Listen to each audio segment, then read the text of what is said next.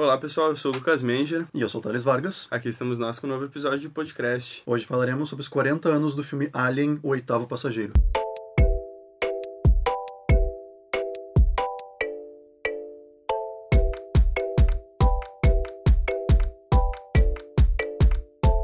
Para conversar conosco sobre esse tema, temos aqui João Guilherme Baroni, professor da FAMECOS, e Karina Schroeder, mestranda do programa de pós-graduação em comunicação da PUC-RS. Boa tarde, bom dia ou boa noite, independente do que você esteja fazendo, é um prazer estar conosco. Então... Ok, boa tarde, também muito bom estar aqui podendo conversar um pouco sobre esse tema. Boa tarde, ou boa noite, ou, ou bom dia, enfim. Para mim é sempre um prazer falar sobre esse tema que eu falo sem parar sobre ele. Coisa boa. É um filme muito bacana, inclusive. Então, só pra gente que, acabar quebrando o gelo no assunto, eu gostaria que, que vocês falassem de forma geral qual a impressão de vocês quanto ao filme, o que vocês acham, de forma bem, bem genérica mesmo, só para introduzir até a galera que não tá muito familiarizada, né? Bom, a Karina é especialista nesse, nesse tema, né? O, o Alien é o objeto de pesquisa do mestrado que ela está desenvolvendo. E acho que ela pode fazer um, uma, uma, boa panorâmica aí, né, do, panorâmica. do, filme. Depois eu complemento aí né, com alguma coisa de... Um, então, o Alien foi um filme de ficção científica barra suspense que saiu em 79, que fala sobre uma tripulação de uma nave de carga que está voltando para a Terra. São sete pessoas, obviamente, porque é Alien o oitavo passageiro, né? E aí eles estão voltando, eles estão hibernando num, nesse, nessa nave cargueira. E eles recebem um sinal da nave que eles precisam acordar, então eles são acordados desse sono que eles são induzidos, porque eles recebem um sinal de um outro planeta que eles precisam ir investigar. Então eles vão lá, vão investigar, vão três pessoas da tripulação investigar, e um deles é atacado por um alien. Uh, por uma espécie, enfim, e aí existe o conflito de. O primeiro conflito é o momento em que eles têm que entrar de volta na nave. E aí que no caso aparece principalmente a Ripley, que é, na verdade, a minha pesquisa ela é bem focada na Ripley, que é a Sigourney Weaver, que é a principal do filme, digamos assim, fora o Alien. E rola esse primeiro conflito de que ela não quer deixar as pessoas entrarem, aí desobedecem as ordens dela, ele entra, esse alien começa a se desenvolver, aterrorizar toda a tripulação e matar um por um, e até que no fim só resta ela. Uhum. Não sei se eu posso dar spoilers ou é. se é um spoiler é, de um filme, filme, de 40... 40 anos de idade. já, acho que já passou do tempo de, da galera que está inserida na cultura pop assistir, então sinta-se à vontade. Ó. A galera que não assistiu, então vai rolar spoilers, então a gente recomenda que tu vá, pause aqui, assista o filme, depois volte e fique conosco nessa conversa muito bacana, cara. Na ficha técnica do filme, até ele está categorizado como terror, e muita gente diz que ele não dá medo. Né? Tipo, tu, tu mesmo mencionou suspense. Sim. O que, que vocês acham dele ser um filme de terror? Na época, devia causar muito estranhamento, né? Tipo, é, eu acho que tem muita questão, porque hoje em dia muita gente fala que ele tá muito datado, né? Os efeitos visuais do filme, uhum. a forma como ele é apresentado, o próprio Alien, que na verdade é uma pessoa numa uhum. roupa de Alien, né? Uh, hoje em dia talvez não seja tão assustador quanto tu assistir um, sei lá, tô tentando pensar um filme de terror com aliens hoje em dia que seja muito assustador.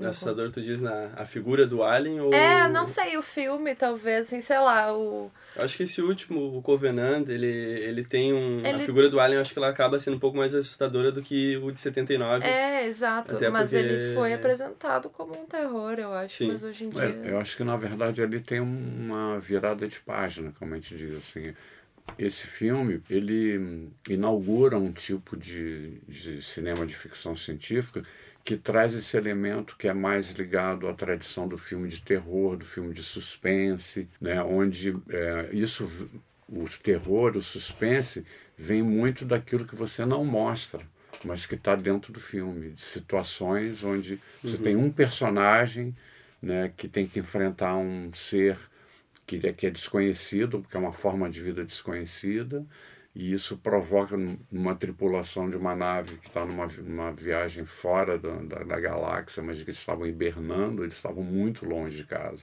Né? Então sempre, tem sempre aquela perspectiva de não poder voltar, tem uma série de elementos no essa, Não essa, tem para onde fugir. Não né? tem para onde correr, né? Assim, no espaço é que nem avião, não tem acostamento. Se alguma coisa der errada, né?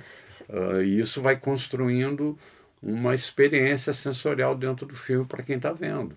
Né? Que é basicamente uma fórmula muito clássica do cinema, que é a informação que o filme te dá, mas quem está lá na tela não tem essa informação.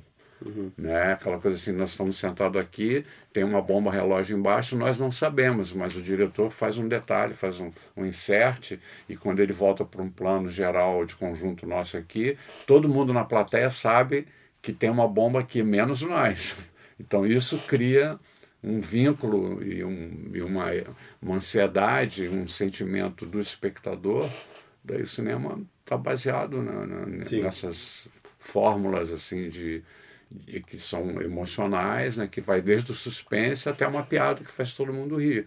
Como é que o cara sabe que aquela piada vai dar certo no cinema e com a sala cheia todo mundo vai rir na hora da piada, né? Tem toda uma mas eu acho que o, o, o grande mérito do Alien em relação ao gênero é uma certa renovação desse gênero.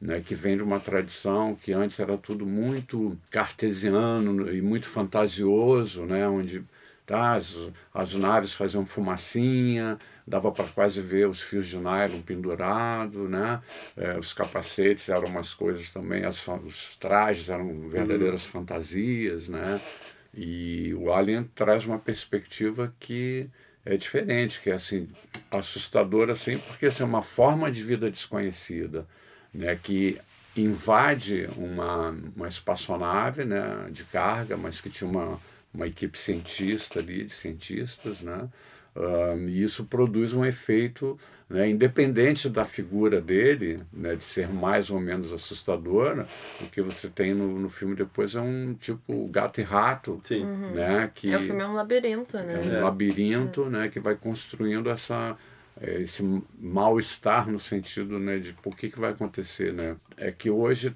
talvez, é, essa, essa crítica de que está datado seja de uma certa, um certo condicionamento do olhar do público para um tipo de tecnologia que constrói qualquer coisa com uma certa é, verossimilhança né, e uma certa perfeição, é, mas que de repente não constrói a mesma emoção, o mesmo Sim. suspense, é. o mesmo é, terror, né, uhum. medo cinematográfico que tem no Alien. Né? E tem esse detalhe também que dali em diante, pelo que a pesquisa da Karina está mostrando, começam a aparecer outros filmes onde a tripulação tem mulheres e muitas vezes essas mulheres também são as que conduzem Sim, né, são protagonistas. Ação, protagonismo. É, do... o Alien é um filme bem eu acredito que ele é um filme bem um, um marco, né? Assim, tanto para o gênero de ficção científica, para o gênero de ficção científica com os seus subgêneros, assim, né? Porque a ficção científica antes era muito assim, era Barbarella, era Star Wars. É, ele, o início do filme, do, acredito eu, ele acaba sendo uma reverência ao início do, do, do Star Wars. Sim. A questão da nave surgindo.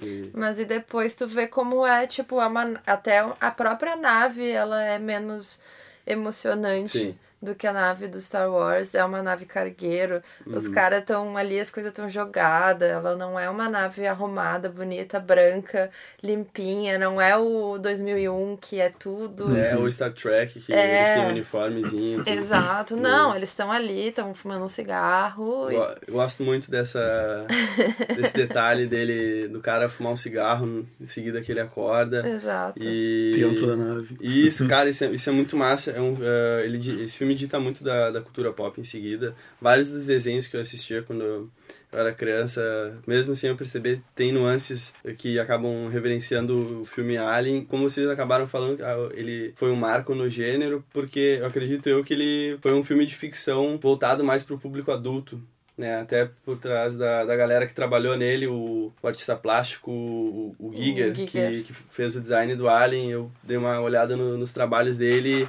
e ele tem essa pegada que, que traz uh, do erotismo, né? Nas uhum. nuances no, no trabalho dele e a própria figura do Alien junto com os outros sistemas ali que quando eles caem no planeta tem muito disso e eu acho isso acho acho que esse filme assim eu acho que a galera que fala que, que ele tá datado, eu acho que é um pouco ingrata nesse sentido de dizer, ah, é um filme datado, porque acaba se pegando num detalhe muito, muito supérfluo de, ah, porque é um cara de dois metros numa roupa ao invés de, de acabar dando uma aprofundada e ver que. E é uma roupa bem, bem feita, né? É super bem feita. Não é qualquer roupa É também. verdade. é. Super bem feita. Uma baita numa fantasia. É uma. Não, É, um, essa equipe toda que veio da direção de arte, né, que, como o professor Titzman disse no dia da nossa palestra aí, que eles tinham trabalhado por um projeto de um outro filme, Duna, que foi um filme que acabou sendo feito depois, né, e que tinha uma construção assim estética semelhante, assim, que é nada muito bonitinho, mas tudo meio sombrio, meio Uhum. né, meio ameaçador, assim, né? Um ambiente que é, leva para essa condição de provocar medo, né? Pelo aquilo que você não vê, né? Que é coisa do também muito atávica no cinema, assim, uma sala escura, né? Então, o que acontecer lá na frente pode provocar medo, né? Mas eu acho que tem uma questão aí também importante, que é, assim, em termos de marco, você, você, vem, você tem 10 anos antes, mais ou menos, você tem o 2001 do, do Stanley Kubrick, baseado numa obra do Arthur Clarke, e é um filme que também re- revoluciona ah, as referências para filme de ficção científica. Tudo bem que já tinha Star Trek, né? Mas não tinha Star Wars. Né? Se você- pensar uma saga como Star Wars, eh, sem ter tido um 2001 antes, Sim. ficaria difícil, porque vai tudo, eles eh, leva para uma exacerbação da coisa tecnológica, tanto na, nos veículos como nos ambientes e tal, e tem uma premissa mais fantasiosa de né, aquela coisa do império, né, do, a luta do bem contra o mal. Né? E no filme do Kubrick, ele, ele coloca uma nova perspectiva de ambientes, tanto das naves como assim, o próprio universo, a maneira de filmar isso é completamente diferente, mas está baseada num certo rigor científico, não tem nada que tu diga assim, ah, isso é uma invenção pura, jamais. Tam- até o uso do silêncio nas cenas exteriores do espaço está baseado no fato de que ali você não ouve nada, não tem som se propagando ali, né? Desde a questão dos computadores, supercomputadores, né? todo o aparato tecnológico que tem dentro do 2001 tem um rigor científico muito grande. E isso foi levado para o Alien também. Se você olhar a construção assim, de uma espaçonave daquele tamanho, como cargueiro e tal, tudo tem um- uma certa lógica científica, até a questão daquele ser, uma forma de vida parasitária, que precisa de se alimentar, então vai virar predador de uma outra espécie, aquela coisa do desconhecido, "Não, mas eles- foram lá investigar uma, porque tinha uma forma de vida sinalizando ali, e eles eram programados para isso. A empresa que era dona daquela transportadora tinha esse protocolo lá. Se tiver alguma coisa desconhecida, vocês têm que ir lá investigar, se possível, trazer e tal. que é um Bom, grande plot twist O, do o filme. plot né? do filme, é, eu acho isso muito bacana, cara. É, que é o lance do androide que trabalha. Que no- lá infiltrado. que tá né? infiltrado, ninguém sabe, tu só sabe que ele é muito meio traiçoeiro, assim. Ele desrespeita muito a Ripley de uma forma bem clara, assim. E eu considero até bem misógina, porque tem até uma cena que eles brigam e ele tenta sufocar ela com uma revista enrolada na garganta, assim, extremamente fálico. Ah, e aí no fim descobrem que ele é um androide que ele estava programado junto com a nave mãe, que é a Mother, né, que eles chamam, pra, na verdade, priorizar a vida ah, alienígena do que a vida da tripulação. Ah, os últimos filmes da série, o Covenant e o Prometheus, eles desenrolam bastante essa questão do Android, né? Muito embora o diretor do filme original não, não tenha tido ah, o resultado que ele gostaria com o Covenant e não, e não tenha gostado nem um pouco do Prometheus, né? Ah, voltando um pouco no que vocês tinham falado antes, o xenomorfo, a espécie né, do alien, o design dele é muito diferente do que tu esperaria de uma forma de vida terrena, né? A, a textura dele, toda a questão da aparência. Então, a gente tem aí uma criatura que tem um design muito chave para o impacto do filme, né, provavelmente é um dos carros-chefes da, de toda a construção visual do filme, que, como tu mencionou, aparece pouco em cena. Parece meio contraditório, né? Claro que a gente tem a questão de que ele era real, então havia mais limitação, mas essa questão de que é algo muito, muito, muito chamativo, que causa um impacto muito grande visualmente e que aparece pouquíssimo em cena. É, isso é, é um. Quando a gente fala da magia do cinema, é disso que a gente está falando, que é muitas vezes o, o que não é mostrado produz um efeito naquilo que está sendo mostrado que gera um determinado comportamento, uma determinada reação é, do público, que é o que o, o, a gente tem que ver também muito assim que esse tipo de cinema ele só existe numa dimensão industrial muito além daquela que a gente conhece é, quando a gente fala da nossa indústria do audiovisual, do cinema, a gente está falando de uma indústria que tem um tamanho, uma modelagem, tem um preset para ela. Mas quando a gente fala desses filmes que vêm é, de Hollywood né, e dos grandes centros de produção, nós estamos falando de um outro universo. Então, é, tem uma carga grande de risco, né? Tem muito dinheiro para fazer um filme como esse. Né? O filme do Kubrick custou na época 10 milhões de dólares, em 1965, 66, quando eles começaram a trabalhar. O filme foi lançado em 68. 10 milhões de dólares era muito dinheiro. É equivalente hoje a você ter 130, 140 milhões de dólares para fazer um filme, que é o que geralmente custa essas grandes produções. Né? Então, dentro dessa perspectiva, esse tipo de cinema ele se realimenta de gêneros, né? Mas vê que com toda a tecnologia, dependendo de como o filme é feito, ele pode dar mais certo ou mais errado em relação ao público por conta do, do que ele provoca de reação. Eu diria que se você olhar a mesma questão do, dos androides e das formas de vida artificiais ou extraterrestres, quando você pega, vamos dizer, uma da a obra-prima do Ridley Scott é o Blade Runner, que trabalha exatamente com de repente os mesmos elementos de um, androides, formas de vida é, artificiais fabricadas, né? Essa coisa de já é, em nenhum momento aparece ah, os tais planetas onde os androides vão trabalhar, mas você uhum. sente aquilo como uma ameaça. Eles querem fugir de uma certa escravidão que é ir para aqueles lugares para trabalhar na mineração e não sei o quê, e eles se revoltaram contra isso. Mas em nenhum momento isso aparece no filme, uhum. aparece a reação deles contra isso. Tem uma, uma passagem muito emblemática sobre essa questão do suspense no cinema, que tem o Alfred Hitchcock como um dos maiores expoentes, né?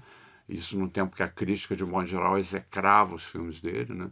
Então, ali no Psicose, aquela famosa cena da, do esfaqueamento da, da personagem no, no, chuveiro do motel, quando eles viram o storyboard, eles acharam que ia ser uma cena tão forte, porque ia ter tanto sangue, que eles resolveram fazer o filme em preto e branco. Uhum. Né? Ou seja, usaram o preto e branco como elemento dramático, e porque eles tinham uma certa, pô, já ser muito sangue, né? Uma pessoa esfaqueada num chuveiro, tudo branco. Isso que nem mostra que... ela sendo esfaqueada, Exato, né? Você, Só o é, sangue saindo. A maneira no, como é filmado aquilo ali. É, é, você, não, não tem uma violência explícita como um filme do Tarantino, que o cara explode a cabeça do outro com uma calibre 12, entendeu? E tudo bem, segue o baile. Né? Não tem essa coisa mais né, banal assim de mostrar violência, né? Então isso cria uma subjetividade, né? E hoje se você olhar para essa questão da violência no, no cinema você tem várias vertentes, desde essa mais explícita, né? que produz um determinado tipo de efeito e essa outra que é mais subjetiva, é, o, que está baseada no não mostrar. É, o Alien trabalha bastante com isso, ele é um filme bem escuro, né? Ele é um filme que trabalha muito com luz e sombra. Eu acho que o momento que o Alien mais aparece é na cena final. Que é quando tu acha que o Alien já morreu Sim. e tá a Ripley se preparando para entrar de novo no, na hibernação e ela vê que tá ele ali. E aí que tu vê ele em plena luz inteiro.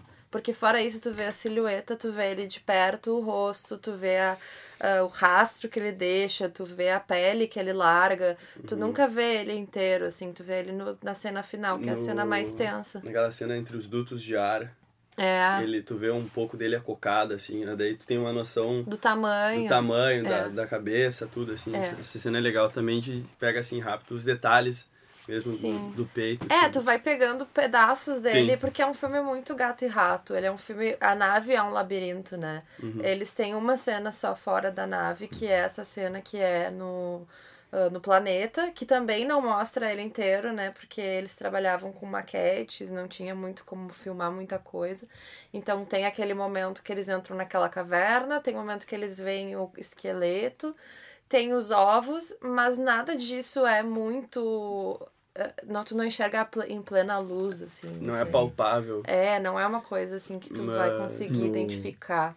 É, e aí, e aí tem mais uma associação com o gênero no chamado B-movies, né? Os filmes B, uhum. que na década de 40, que eram filmes geralmente histórias policiais, é. né? O Não, Hart and Boyle naquele, o dizer, próprio Alien detetives, foi um, né? foi um filme bem com low budget, assim, né? Inicialmente.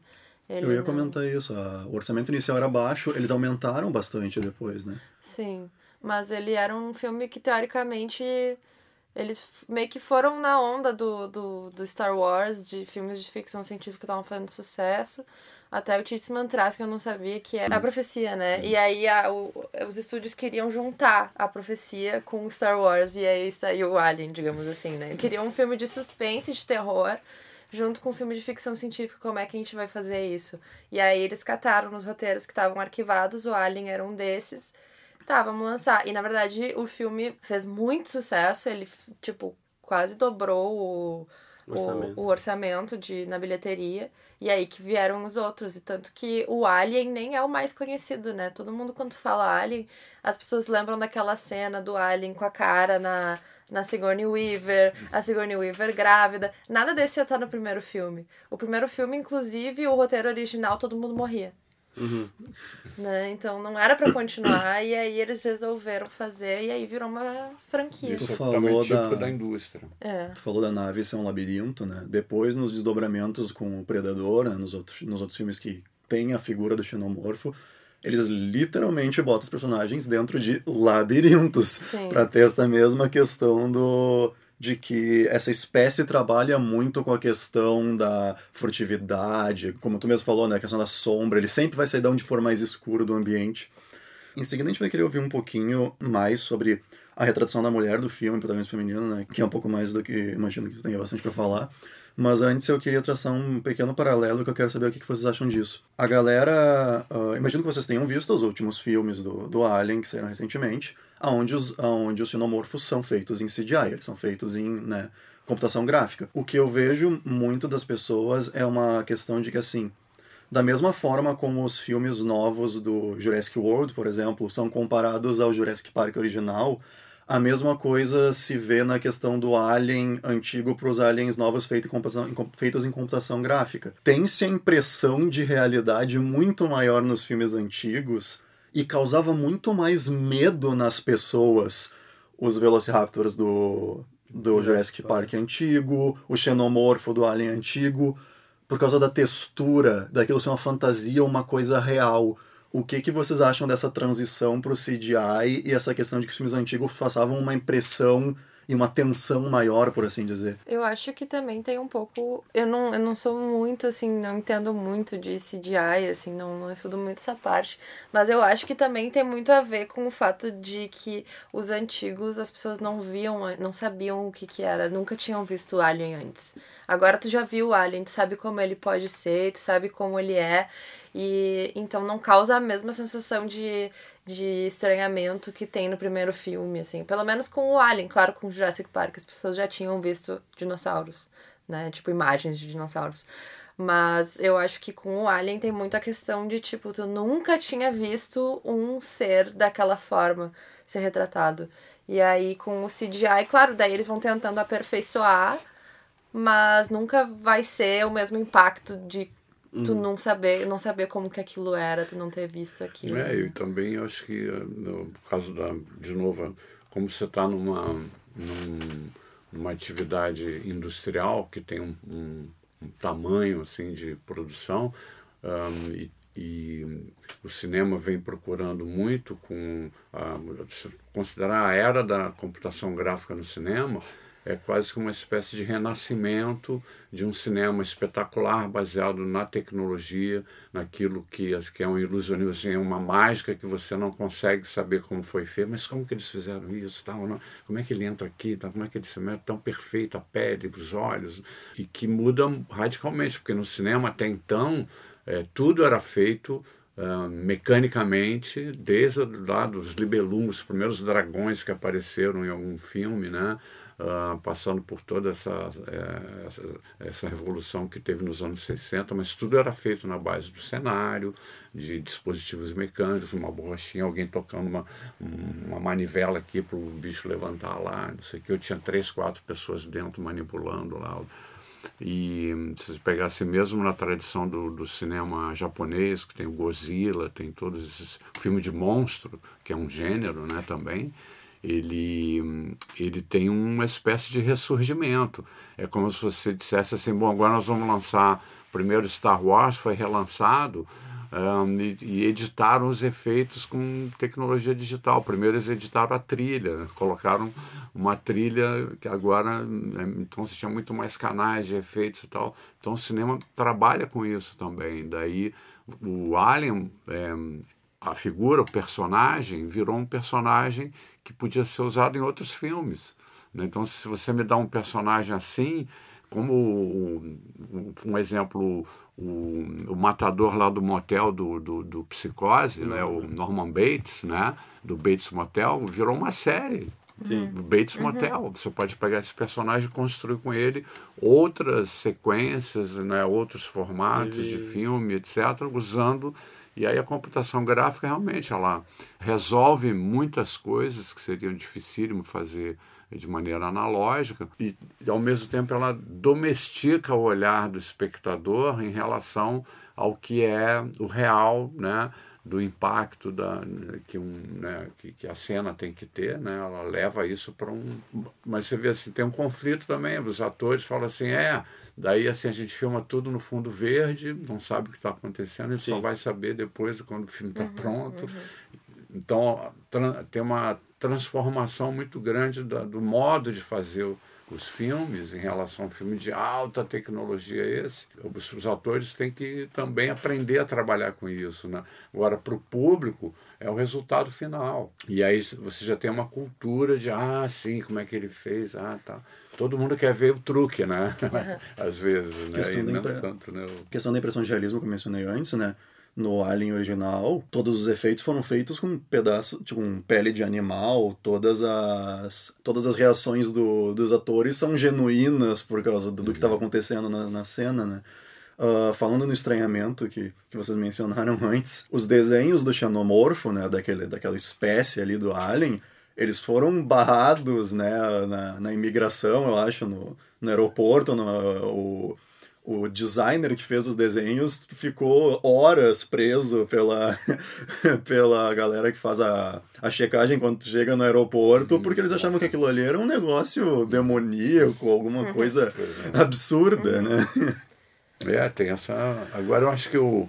o é, por que, a gente parou para olhar para o Alien a partir da pesquisa da Karina, que trabalha com essa é, mudança de perfil do personagem protagonista em filmes desse gênero, né? porque ele também acaba sendo um filme, como foi o 2001, que tem um certo rigor científico e que vai para o público no mundo inteiro. Ou seja, então ali, se você tirar é, essa fundamentação científica que constrói o filme, não teria sentido, né? Então, por isso a gente fez esse debate com, é, com o Laboratório de Pesquisa Audiovisual, a gente criou esse formato de é, conversas né, sobre cinema, ciência e tecnologia, exatamente para começar a olhar de uma forma um pouco mais atenta para o quanto tem de ciência e tecnologia do cinema que está relacionado com a ciência e tecnologia do nosso tempo, ou dos tem do tempo em que os filmes são feitos, e como que isso acaba é, chegando para as pessoas, que é uma forma também de compartilhar esse conhecimento. Né? Então, como a gente viu no dia do, do debate aqui, você tem ali um, uma premissa biológica de uma forma de vida. Né? A gente fica dizendo, realmente, essa coisa das formas de vida extraterrestre vai desde uma coisa microscópica mas que pode causar um estrago enorme, até uma coisa que pode ser grande, monstruosa, assustadora, mas de repente você dá um tiro e ele cai. Né? Mas assim, para você chegar numa sofisticação de ter um sistema de corpo, né, de fluidos, que o fluido perfura o casco da nave, ou seja, o sangue daquele monstro Sim. é tão ácido que ele perfura o metal daquela nave, tem um fundamento científico por, por conta disso, né? Mas veja que o cinema lida com essas coisas, ele, ele se apropria disso né? e cria modos de trabalhar com, com a ciência que está e a tecnologia que está dentro do filme. Hoje, um filme desse tipo, ele demanda essa tecnologia da computação gráfica, né? Do, da geração de imagens, né? e ele não só existe por causa disso também. É, é, notável que grande parte agora da, das produções do gênero eles têm tido a preocupação de buscar uh, professores que lidam tanto com física, biologia, química, para ter um aprofundamento no roteiro e trazer mais mais verossimilhança pro, pro aspecto dentro do filme. Credibilidade. E, né? Isso, a própria Interstellar, acho que acaba sendo hum. um pouco pioneiro nessa, nessa onda de, de trazer mais realidade para dentro das telas. E só para a gente finalizar, queria que tu falasse agora um pouco da, da retratação da, da Ripley, o quanto ela acaba influenciando em diante, que a gente tem em seguida, principalmente ultimamente, assim, vários filmes com protagonistas uhum. mulheres que, que passam pelas mesmas situações, eu acho que um pouco até uh, bebem diretamente da fonte de, de 79 do Ridley Scott. Então, por favor. Então, a Ripley, o que. Bom, o que mais me chama atenção, principalmente, começa no fato de que esse roteiro uh, havia sido escrito. Todos os personagens eram homens. Então, o personagem da Ripley foi mudado para uma atriz, né, a Sigourney Weaver, que inclusive é o primeiro papel dela com falas. Só que o roteiro não foi adaptado para uma mulher. Pelo menos esse primeiro, né? Os outros, claro, que depois eles né, tiveram que ter alguma coisa que fosse. Uh, que fizesse sentido, né?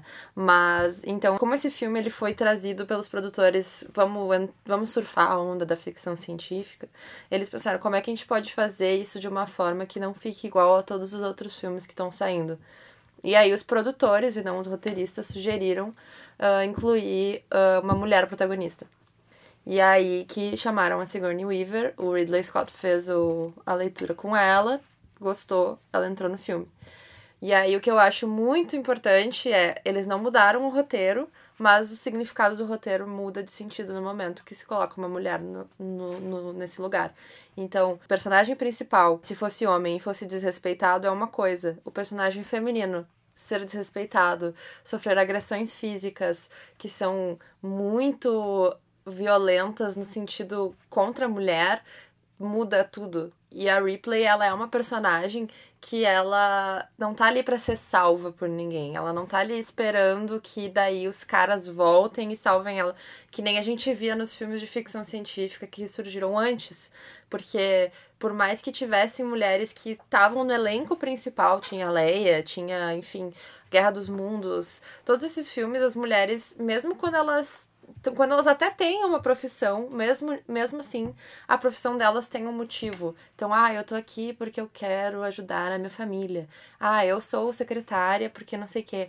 Ou então, assim, ah, eu sou cientista, mas não é a cientista mulher que vai salvar o mundo no fim, é o cientista homem.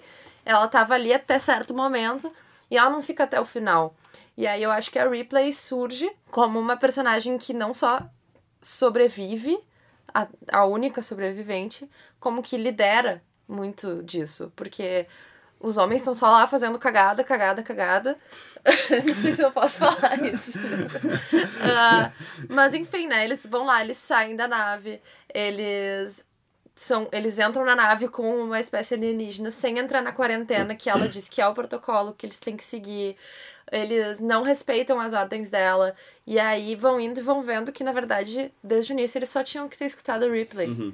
Sim. Esse filme só mostra que se tudo der errado, os homens vão morrer primeiro. Uma última pergunta.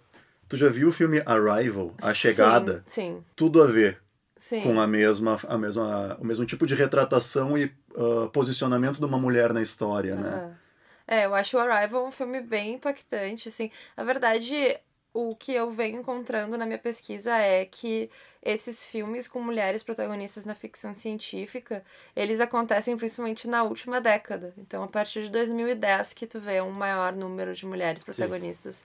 Porque uh, em 90 tem, ok, tem Contato com a Jodie Foster, tem Exterminador do Futuro, que eu assim... Acho que é 82. 82? Exterminador do Futuro. Ah, é verdade, O primeiro, né? O primeiro. Ah, é, mas, é- mas o 2.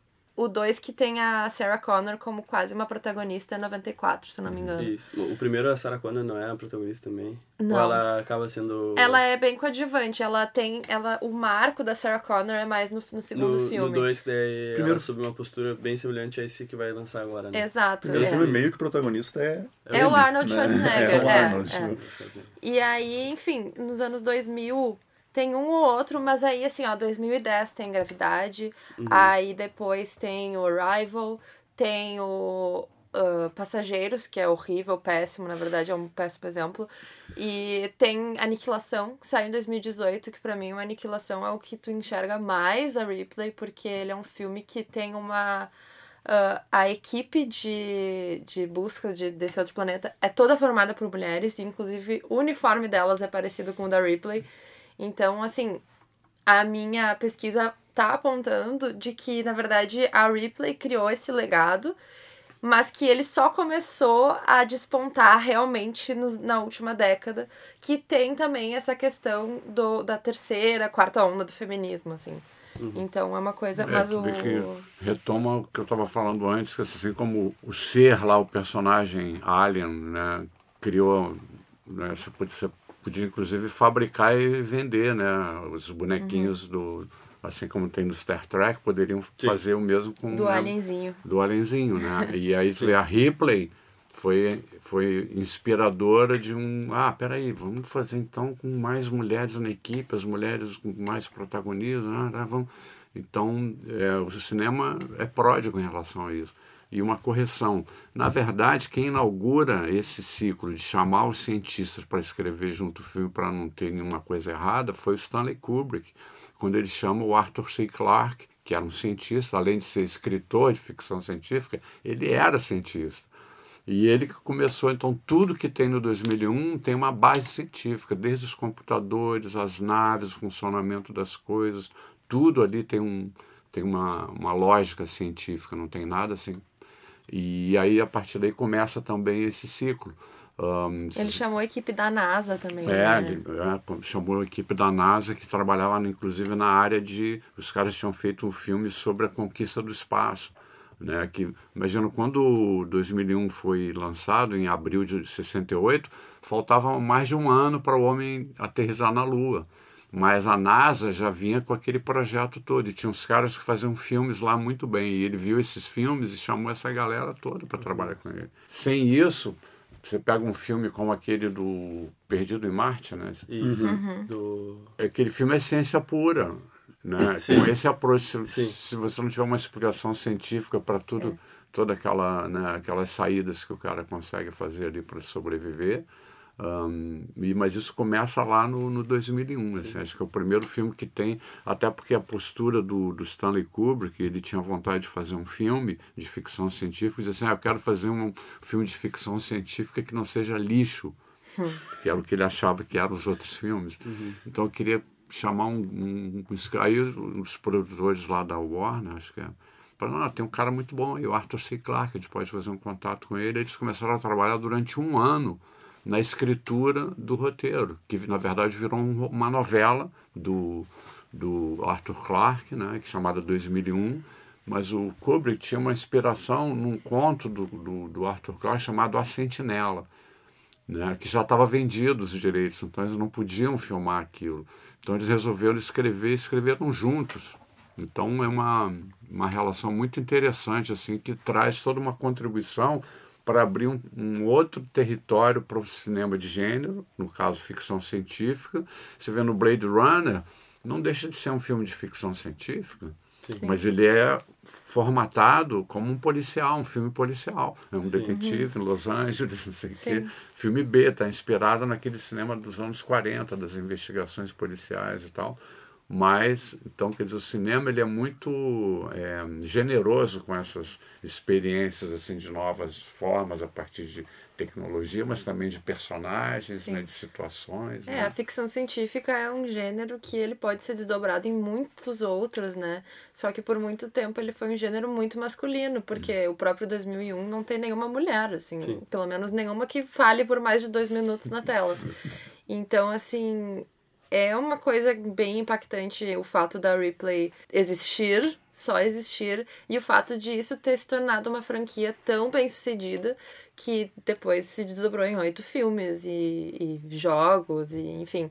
E o fato de ser uma mulher protagonista, eu acho que abriu caminho, da mesma forma que o 2001 abre caminho para outros filmes com rigor científico, eu acho que o Alien abre caminho para outros filmes com mulheres protagonistas que, te, que sejam mulheres heroínas, que sejam mulheres heroínas de ação, mulheres guerreiras, assim, não no sentido brega da palavra, sim. mas uhum. guerreiras no sentido ela sai com lança-chamas atrás do alien, assim, sim, sabe? Por mais que a recepção não tenha sido tão boa para os filmes uh, seguintes da, do Alien e os que envolvem Predador também, tem, tem muito essa questão do protagonismo feminino, e tem vários filmes do Alien vs Predador que, por mais que a crítica não tenha gostado, as protagonistas junto do Predador são mulheres, e o predador faz uma lança com o corpo de um xenomorfo morto, larga na mão de uma mulher que tá andando com ele, e a mulher sai matando os bichos junto com ele, e no final ele ainda põe a marca de guerreiro da, da raça dele na testa dela. Uhum. E daí chega a, chega a nave dele para pegar o corpo dele quando ele morre no final. O comandante, por assim dizer, dele reconhece ela como uma guerreira e entrega a arma para ela, entrega uma arma da raça deles para ela. Isso é uhum. muito uhum. relevante para toda essa questão. Sim. É, a Ripley abre um grande caminho, assim, até no próprio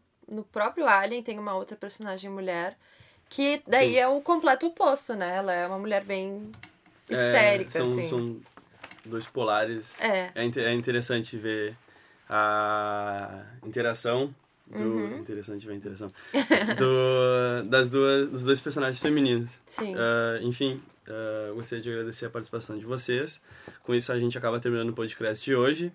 Uh, aos ouvintes, quero agradecer também por passar esse tempo com a gente e pedir que também não se esqueçam de compartilhar o nosso podcast com seus colegas, né? Uh, nos sigam no Instagram, arroba e curtam a nossa página no Facebook com a mesma nomenclatura. Na produção, Thales Vargas e eu, Lucas Menger, e na técnica, nossa querida Amanda Gorziza. E é isso aí, pessoal. Até o próximo programa. Um beijão muito grande.